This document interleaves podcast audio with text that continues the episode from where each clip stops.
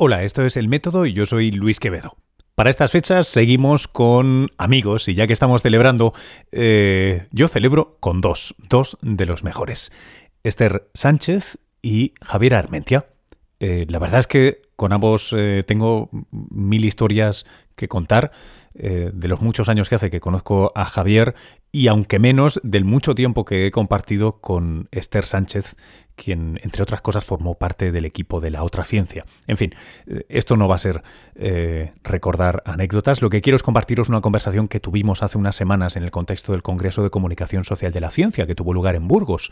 Eh, una gran celebración, además de ponernos profesionales y compartir ideas, teorías, proyectos, etcétera, es, realmente una fiesta de la comunicación y la divulgación, al menos aquí en España. Y también tuvimos compañeros que visitaban de Portugal, en fin, fue, fue muy interesante ¿Sabéis en qué caigo ahora? Lo que también fue interesante y fue otra conversación muy chula y me gustaría tener eh, vuestras impresiones, vuestro feedback, es la que tuvimos sobre la COP25 en el episodio anterior con Martín Barreiros, con, con Miriam Leirós, con Belén Kaiser. Em, para mí fue interesantísima. Si recordáis, os puse el primer, el primer episodio entero de cuarenta y pico minutos y hay dos episodios más. Por ejemplo, en el segundo, en el que sigue, podréis escuchar momentazos como este. Yo, yo fui científico, yo fui investigador, ahora soy, soy comunicador. Entonces no tengo ni idea exactamente qué es lo que puedo contar ahora mismo. Que no utilice Mm, como la de Paquita Salas, ¿no? la, eh, la palabra, o sea, el, término de, emergencia climática y que le dé realmente contexto. Es probable que un tanto por ciento no negligible de la población eh, experimente lo que se llama una disonancia cognitiva. Ya sabéis que en las notas del podcast tenéis enlace al podcast aquí en Cuenda también, pero por supuesto en Spotify, también está en iTunes, en Evox, en las plataformas habituales. Eh, os recomiendo que os suscribáis allí. Bueno, y dicho esto, os dejo con otra conversación con amigos, con Esther y con Javier. Y si estáis escuchando esto en las fechas que toca, pues felices fiestas. Entonces, eh, ¿qué género es vuestra voz exactamente? Lino, algodón, merino, churra. pues yo merina. Ah, mira, ¿ves? Ya estamos. Oye, eh, por, por holgazanería me ha presentaos. Eh, Porfa. Bueno, eh, yo me llamo Javier Armentia, soy astrofísico y trabajo en el Planetario Pamplona y me dedico a, esas cosas de contar la ciencia a veces. Estás celebrando porque el Nobel este nuevo mola mucho, ¿eh? Os ha dado para hablar un rato. Hombre, yo llevo mm, pues llenando todos mis programas de radio de esta semana eh, hablando de los premios Nobel, como nos toca un poquito a todos esta, estas semanas así cuando, cuando se entregan los premios pero además disfrutando porque, eh, pues fíjate, los, los 100 años de la Unión Astronómica Internacional, eh, pues la mejor celebración era que la astronomía tuviera su reconocimiento. ¿no? Habría sido bonito una mujer, pero estas cosas ya sabes que no pasan con los Nobel.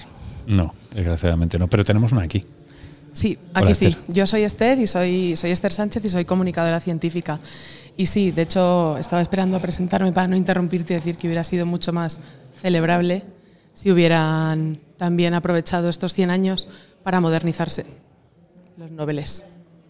Y, una, pregunta capciosa. Eh, ¿Creéis que eso lo van a poder hacer en ciencia, habida cuenta de que tienen todo este rollo de que eh, los premios en ciencia en realidad es ciencia de hace, bueno, incluso se han modernizado, ¿no? 20 años, pero vamos, que, es, que son cosas de antes de probablemente algunos de los argumentos que estamos discutiendo ahora. O, es bullshit lo que estoy diciendo? Yo creo que atendiendo a, lo lógico, eh, ese, ese, planteamiento es falaz. Es decir, eh, lo que tendríamos que decir, nos podemos creer que hoy no hay ni, o sea, ninguna mujer eh, con ciencia de excelencia en un área como la fisiología y medicina, eh, química o física, es mejor que, que, alguno de los hombres. Es decir, que todos los hombres que hay son mejores que cualquiera de las mujeres que haga ciencia actualmente. La respuesta es obviamente no. Esto no, esto dejó de pasar hace muchísimos años. Claro, actualmente y hace 20 años también. O sea, que obviamente eh, sin embargo, sistemáticamente, la mujer, por razón de serlo, eh, tiene vedados estos premios. Y, esto es lo que hay que cambiar. Posiblemente lo que hay que cambiar es la academia o las actitudes o los criterios con los cuales se selecciona esa ciencia, sin duda excelente. ¿eh? Y, sí, sí, nadie dice que, nadie dice que estos premios sean unos premios porquería que no y se lo dan a cualquiera y tal. Todo lo relevante. Claro, no es, muestra, no es muestra representativa de todo lo relevante. claro, para entender esto tenemos que decir es que todas las mujeres que hay son peores que todos los hombres. Y hombre, no, habrá, habrá alguna mejor, pero en el primer Nobel nunca sale, ¿no? ¿Dónde están, no? Mucho menos, la verdad es que salen mucho menos. Eh, creo que de hecho el que se está modernizando más rápido, no tengo las cifras exactas en la cabeza, pero el de economía es probablemente el que está mostrando más diversidad más rápido. Toma ya. Posiblemente. tendría que comprobar esto que acabo de decir. Mm, yo creo que desde luego de los premios Nobel es, de los que más eh, presencia, literatura también ha, ido incorporando y estas cosas, ¿no? Pero, pero bueno, es la inercia, ¿no? Yo creo que lo fácil es dejarse llevar por la inercia y decir, no, es que esto es reconocimiento a toda una trayectoria, a, resolución mm. a grandes cuestiones y tal de la ciencia. Y dices, bien, con grandes trayectorias y, y resoluciones a grandes problemas de la ciencia, tenemos a buenas mujeres. Eh, este año, por ejemplo, en el caso de, del de física, eh, se le ha reconocido a James Peebles, que nadie duda que es uno de los artífices de todo ese trabajo de marquetería sobre, sobre la luz del, la primera luz del cosmos. Pero, pero unos años antes había estado Vera Rubin, eh, siendo de hecho una de las pioneras a la hora de plantear eh, la existencia de la materia oscura y cómo medirla, y, se murió antes de que nadie reconociera ese trabajo. Eso iba a decir, digo. Claro, ahora ya no podría, ya no podría ser, pero, porque está muerta, pero, pero porque se murió antes de que le dieran un Nobel a un trabajo que ya empezó eh, hace 50 años. Ojo, tela. Em, Aquí esto sí que cambia, ¿no? Aquí estamos bastante representados todo el mundo. Diría que hay mayoría. cambia, cambia en el escenario y cambia en el público. De hecho, obviamente, este, este evento es completamente paritario en sus invitados, a ponentes y demás. Lo que pasa es que además, eh, bueno, de hecho, no es, no es tan paritario en, en asistencia porque somos un 70% de mujeres las asistentes a este, a este evento. Es decir, eh, el público interesado en cómo comunicar mejor la ciencia, o sea, el público que, quiere mejorar y que quiere transmitir la ciencia, son mayoritariamente mujeres. Y eso además se demuestra en otros muchísimos eventos, es que precisamente he hablado de ello en, este, en este congreso, en otros muchos eventos organizados por, por, la Asociación Española de Comunicación Científica, que siempre entre el público hay mayor representación de mujeres que de hombres. Entonces es como mínimo, aparte de, bueno, de por justicia, por lógica y demás, eh, es por, por, simple representación quien tiene que estar también en el escenario. Eh, mínimamente es en igualdad de condiciones todas las mujeres. No, realmente te pones a mirar un poco el mundo actual de la comunicación de la ciencia, ¿no? Los equipos que están haciendo esto en, las unidades de cultura científica de las universidades, en medios de comunicación, en, museos y así, y ves en universidades y en, otros ámbitos de investigación y, y realmente ves que es un equipo eh, normalmente con una gran presencia de mujeres y además aportando ideas eh, realmente muy interesantes. ¿no? Yo creo que una de las cosas, yo no sé qué porcentaje de los asistentes a este congreso eh, llevaban o traían una ponencia, pero, pero creo que era muy alto. Muy alto, muy alto, sí. hemos estado aquí dos días escuchando, y encima no puedes escuchar todas, pero, pero un montón de propuestas increíblemente interesantes que ves que nacen además del trabajo de hombres y mujeres que, que, han apostado por esto desde, desde desde lo más eh, básico, ¿no? De, decir, oye, esto hay que contarlo, ¿no? Esto hay que contarlo a, los nuevos públicos, hay que enganchar a la gente, hay que pasarlo bien con, las cosas y hay que contar cosas que, cambien un poquito el mundo. Y, esas cosas se ven y ahí funcionan muy bien eh, estos equipos eh, diversos y variados. ¿Qué, qué habéis escuchado o visto aquí que os haya llamado particularmente la atención, que hayáis dicho, wow, qué idea? No, no, sé, yo, la verdad es que muchísimas he visto. Eh, fíjate, mm, en replantear un poco estas acciones que hacemos hacia los públicos, ¿no? Es decir, de eh, vamos a llevar la ciencia a la calle, ¿no? Pero, pero además entenderlas un poco como decir, oye, la gente está por la calle y quiere oír también estas cosas, ¿no? Vamos a ofrecérselas eh, en, formatos y en momentos y tal en los cuales la gente le apetezca escuchar estas cosas. No, no cuando a mí me apetece salir de mi laboratorio y ponerme a dar una chapa sobre un tema, sino darte cuenta que no, pues que igual hay que ir a ciertas horas de la tarde en las que normalmente no trabajas, eh, acudir a un público eh, de diferentes tipos, igual hay discapacidades que, con las que tienes que ir adelante, públicos que no saben de ciencia o, o que incluso ni siquiera saben que les puede interesar. Y yo he visto unas cuantas de esas así eh, muy rompedoras, ¿no? Y además eh, demostrando que se puede hacer, porque son normalmente experiencias que ya están realizadas o que se están realizando y que normalmente renuevan eh, año a año eh, ese compromiso. ¿no? A mí una cosa que me ha gustado mucho es ver que, mm, que ya no todo está orientado a la infancia, que desde hace unos años era eh, casi toda la comunicación y la divulgación de la ciencia que se hacía era muy orientada a, público infantil, a público cautivo, pero mucho, mucho a niños, desde las universidades, desde la museografía, museología.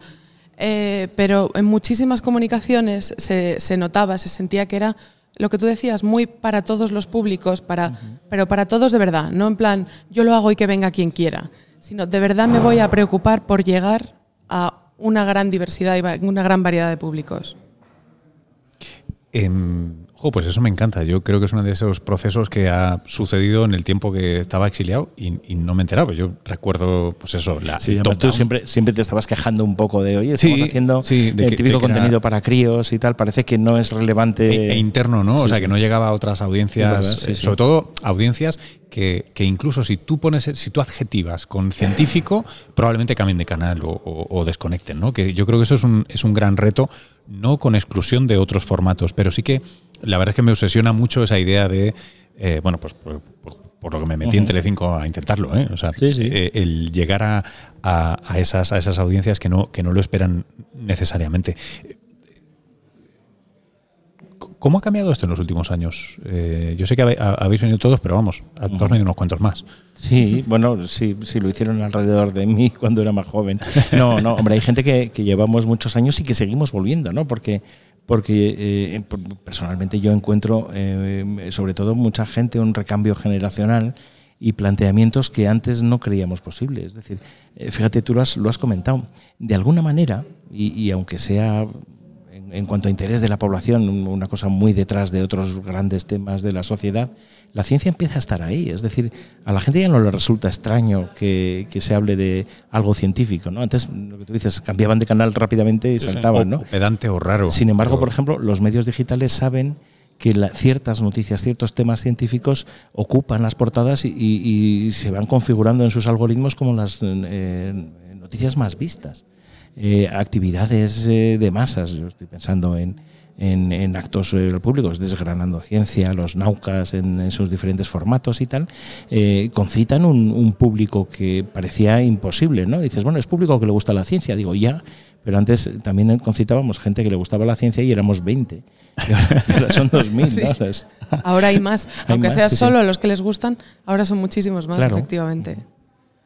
Eh, yo estaba, no sé si antes o después, porque no sé cómo se publicará esto, pero hablando con César de, FECID, y, yo precisamente le, preguntaba por eso, ¿no? Le preguntaba por si, si el siguiente paso eh, natural, no por exclusión de lo anterior, ¿eh? sino construyendo, tenía que ver con ya ir a públicos no naturales, no afines, no tal, y de la misma manera que el Ministerio ha intentado con la campaña de, contra las pseudociencias, ¿no? Decir, no, no, no, es que esto nos afecta a todas y a todos, esto no es broma, pues igual que la parte de cultura científica, eh, empecemos masivamente a tomar también esta, esta actitud y decir, no, no, no, es que esto, esto no me importa si tú jugabas con Tente o con, con, con, con el quimicefa de pequeño o de pequeña, no, no, esto es relevante y te lo voy a contar.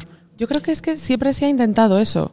Lo que ocurre es que no se, no se tenía en cuenta la gran diferencia que había entre unas personas y otras. O sea, siempre se quería, no, yo llegar a lo máximo, llegar a todo, eh, a todo el mundo, a todos los, aunque fuera eso, por ejemplo, público infantil, bueno, pues a todos los niños y niñas del universo entero.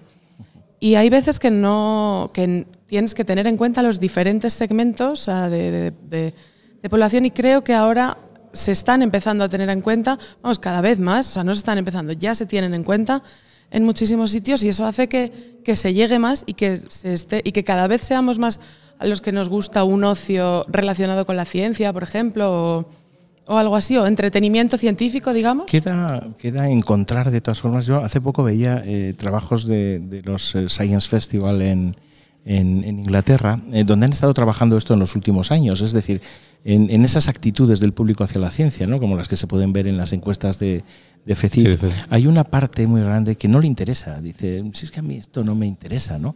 Eh, hay un cierto sentimiento mm, importante en esa población que dice, es que yo no estoy hecho para esto. ¿no? De alguna manera esa gente la perdimos eh, en un sistema educativo que, penalizó un poco eso. ¿no? Pero esa gente no odia la ciencia, es decir, no tiene una actitud anticientífica necesariamente. Y, aún no hemos explorado bien eh, cómo conseguirlo. En, Inglaterra habían visto que, esos formatos de festivales de ciencia, con mucha implicación de, eh, agentes sociales, eran, eran relevantes y cambiaban un poco esa actitud, fíjate, especialmente en sectores socioeconómicos y territorialmente deprimidos. Es decir, gente que realmente no pensaba que la ciencia iba con ellos porque están en un sitio donde no van a poder acceder a ser científicos, podrán comprarse el teléfono eh, o, viajar con, tal cosa, pero piensan que la ciencia no es cosa de ellos. Sin embargo, eh, se empiezan a sentir implicados cuando se les expone a un contenido científico. ¿Qué tipo de contenido funciona bien? Esto es lo que estaban estudiando ahora, ¿no? Y veían que realmente estos contenidos participativos, en los que a la gente se les incluye y se les propone reflexiones, por ejemplo, sobre, sobre temas importantes, cambio climático, eh, tecnologías eh, de la información y tal, eh, de repente esta gente dice, oye, esto es un tema que sí puede ir conmigo, ¿no? No sabía yo que esto era ciencia. Em, una, una, una, pregunta desinformada en este caso. Em, claro, pero Inglaterra o Gran Bretaña eh, mil años de gobiernos asamblearios, ¿no? o, comunitarios, o consultivos, o eh, rogados. Em, ¿cuánto, crees de eso que puede ser transponible o adaptable, por ejemplo, al país en el que estamos ahora, España? Yo creo que mucho. Porque, porque el, problema del Reino Unido eh, no es muy diferente del nuestro en el caso de las vocaciones científicas de los, de los adolescentes. No, digo la, costumbre de, Sí, sí, sí. Esto, hombre, es cierto que hay formatos que ahí funcionan más. Eh, pero fíjate, ese tipo de formatos, el Pint of Science, que, que, en España ha entrado eh, relativamente reciente, cuatro o cinco años, los ciencias en el bar o en el pub y tal, eh, se han integrado muy bien en todos los sitios donde se hacen, se van repitiendo porque, porque la gente le gusta también exponerse a eso. Y, esto es un formato muy inglés, donde dices, bueno, es que claro, la cultura de, del reunirte por la tarde en un pub parece que es muy, muy británica, pero, pero la hemos importado y funciona bastante bien. Yo creo que tomando las buenas ideas podemos encontrar... Eh, estoy pensando, fíjate, los de la Fundación Descubre en Andalucía eh, hacen una cosa muy chula que era lo de los patios de ciencia. ¿no? Es mm. decir, esa idea de juntarte en el patio cuando llega la fresca, dices, bueno, pues aparte de que traigas la guitarrita, voy a traer al científico y, se da una charleta sobre un tema. ¿no? Y, la cosa funciona y es una cosa muy tradicional de toda la gente el juntarse en el patio con la fresca y, hablar de cosas. ¿no? Pues bueno, pues vamos a meter la ciencia. Eh, hay cosas autóctonas que van a funcionar y posiblemente nos demos con una pared en la nariz con otras, pero hay que arriesgarse. ¿no? Em, pregunta para Esther. Eh, ¿qué, ¿Qué tal haciendo ciencia en un lugar tan singular? Eh, aunque ya establecido, pero singular, sin más no, como es eh, carne cruda. Pues fenomenal, la verdad. Muy divertido, muy agradable y, es una de esas cosas que me, anima mucho el hecho de poder llegar a un público que de otra manera probablemente no, no podría llegar. O sea, carne cruda no es... Eso, si alguien no, no lo conoce, descríbemelo rápidamente, por favor. Carne cruda es un programa en formato podcast, aunque se, en realidad sí se emite eh, vía internet eh, a un momento en concreto de cada día, eh, pero luego se queda en formato podcast y, luego lo puedes oír, cuando quieras. en general se habla de política, de cultura, es, un, es, un, magazine de radio, ¿no? Es un magazine te, encuentras diferentes temas muy sí. posicionados. Lo digo yo porque yo, lo escucho, lo oigo y me lo paso muy bien. Y, y, además entra de forma muy natural. O sea, de repente entráis vosotras, eh, traéis invitados eh, a hablar de cosas de ciencia y, no es raro, ¿no? De la misma forma que ha pasado igual alguien político o alguien de una ONG a hablar de un tema. Y además siempre con ese, esa visión crítica que a mí es la que me gusta, porque Carne Cruda es un programa cañero. Sí, es muy cañero. Y eso también me gusta. Me gusta poder hablar de ciencia de una manera cañera, poder divulgar ciencia con una perspectiva cañera. Eh, a, mí lo que, me, lo que me llama la atención, lo que me ilusiona de este tipo de experiencias es lo absolutamente normal que es, en, el sentido de que podemos estar dando caña con la última exposición del Reina Sofía o podemos estar dando caña con algo científico. Y esa, es una cosa que a mí particularmente me, llama mucho la atención, lo de estar ahí en medio. Claro, efectivamente, es eh, que por fin eh, la ciencia sea una cultura más, que es lo que es. sea, vamos, cultura, no una más, una. Oye, una, última pregunta para, ambos. Em, eh, ahora estamos en el Congreso de Comunicación Social de la Ciencia 2019. Eh, creo que es un éxito de convocatoria y de contenido y está cojonudo. Esto es un podcast explícito. Em, ¿Qué os gustaría que sucediera en los próximos cinco años? Eh, en, plan sueño húmedo de cultura científica, que sería súper guay. Podéis ser todos los histriónicos o razonables que, deseéis. Hombre, eh, pasta, pasta, pasta, pasta, ¿no? Sería un poco... No, vamos a ver, yo creo que lo hemos visto aquí. Hay un montón de gente haciendo muchas cosas, con, con equipos eh, reducidos pero muy voluntaristas, con, con, mejor formación cada vez. ¿no? Eh, y en todos los sitios donde ves eh, los límites de, de todo esto es la escasa financiación. Es decir, las universidades hacen lo que pueden, organismos públicos lo van haciendo, en algunos casos hasta empresas u otro tipo de entidades están empezando a apostar por, por este tipo de cosas. pero, pero no hay todavía una cultura de que, de que esto es parte de lo que se debería entender. Es decir, Nadie, nadie puede entender que vivamos en un mundo donde eh, el bienestar de, la población no tenga eh, pues una cierta cultura, unas ciertas ofertas culturales de arte, de música, de tal. ¿no? Eh, si metemos, y ese es mi gran deseo húmedo para los próximos años, si vamos metiendo un poquito de ciencia en ese, en ese abanico, en ese espectro cultural, con, cultural con el mejor de los deseos, sería estupendo. Es decir, que eh, lo cual significaría porque habría un poquito más de dinero y un poquito más de cariño por parte de quien tiene que poner cariño en estas cosas. Eh, te, puedo hacer un pick-up rápido, pero ¿de dónde crees que puede venir ese, ese dinero? de los mismos magros sitios eh, que va la cultura. Okay, yo diría del fútbol, del fútbol que hay mucho más dinero, pero este no nos lo van a dar nunca. Pero, pero, por ejemplo, la normalización del uso de una ley de mecenazgo sería fantástica. Bueno, desde luego, fíjate, en, Navarra tenemos una ley de mecenazgo y una ley de ciencia que favorece este tipo de, de mecenazgo y de patrocinio científico, ¿no? Pero falta ese empujo eh, social, es decir, las empresas siguen sin ver. Si esto se hace, eh, como se hace en otros, en el mundo anglosajón principalmente, donde si hay una cultura de esas, esto sería más normal, ¿no? No tendrías que ir a la, empresa o a la institución a contarle unas cosas que parece que estás vendiendo moto. Y perdona, yo no te estoy vendiendo una moto, te estoy dando un proyecto que es el copón. Claro, ese era un poco, pues por ahí va un poco también mi sueño, que era que se ponga de, obviamente suscribo todos los sueños de Javier, pero también que eso, que se ponga de moda, que igual que ahora mismo se está poniendo de moda el cambio climático. Vamos, vamos un poquito tarde, pero por fin se está poniendo de moda. se está poniendo de moda, pero lleva de moda un rato y estamos a punto de sentirlo. Lo vamos a empezar a notar cuando ya esté pasado de moda. No, pero eh, el caso es que ahora eh, de repente hay un interés, hay una, hay una moda, es una tendencia. Que, que, que de esa moda llegue también a, la ciencia que, que, nos pidan. O sea, ahora todo el mundo quiere hablar de cambio climático. Pues vamos a darles cambio climático y a darles un poquito más, alguna otra cosilla y a ver si... Acaba diciendo, give me an amen to that. Y tal. amen. Claro, claro que sí, hay que pedir esto y más, sí, sí. Sí, sí, pidamos. Sí, sí, no puedo resistir. Si sucede eso, nos veremos ante eh, este, este, esta decisión, este pacto fáustico, que es toda esa atención conlleva lo que está pasando con el cambio climático. Es decir, esto es un movimiento religioso milenarista eh, con una doxa clara, hay una ortodoxia. Eh, quiero decir, si la ciencia se pone muy de moda, no es la ciencia lo que se pone de moda, es una moda que va de ciencia. Pero pasará, pero pasará. Vale. Y luego eh, mucha gente se quedará. Ok, vale. Entonces, un, periodo de, expansivo de exposición bueno que distribuya nuestros genes ¿eh? por ahí y luego ya todo el mundo queda infectado para siempre. Exacto. Me encanta. Muchas gracias, chicos. a ti. A ti, gracias. Hasta aquí esta conversación. Os recuerdo que en episodios anteriores hay otras tantas conversaciones con eh, amigos de la comunicación científica que tuvieron lugar en ese, en ese espacio y esa ocasión en el Congreso de Comunicación Social de la Ciencia. Si no las habéis escuchado, yo os animaría a, ponerles una oreja. Eh, hay, hay, ideas, hay perspectivas, hay contrastes eh, muy interesantes. Sin más, un saludo y felices fiestas.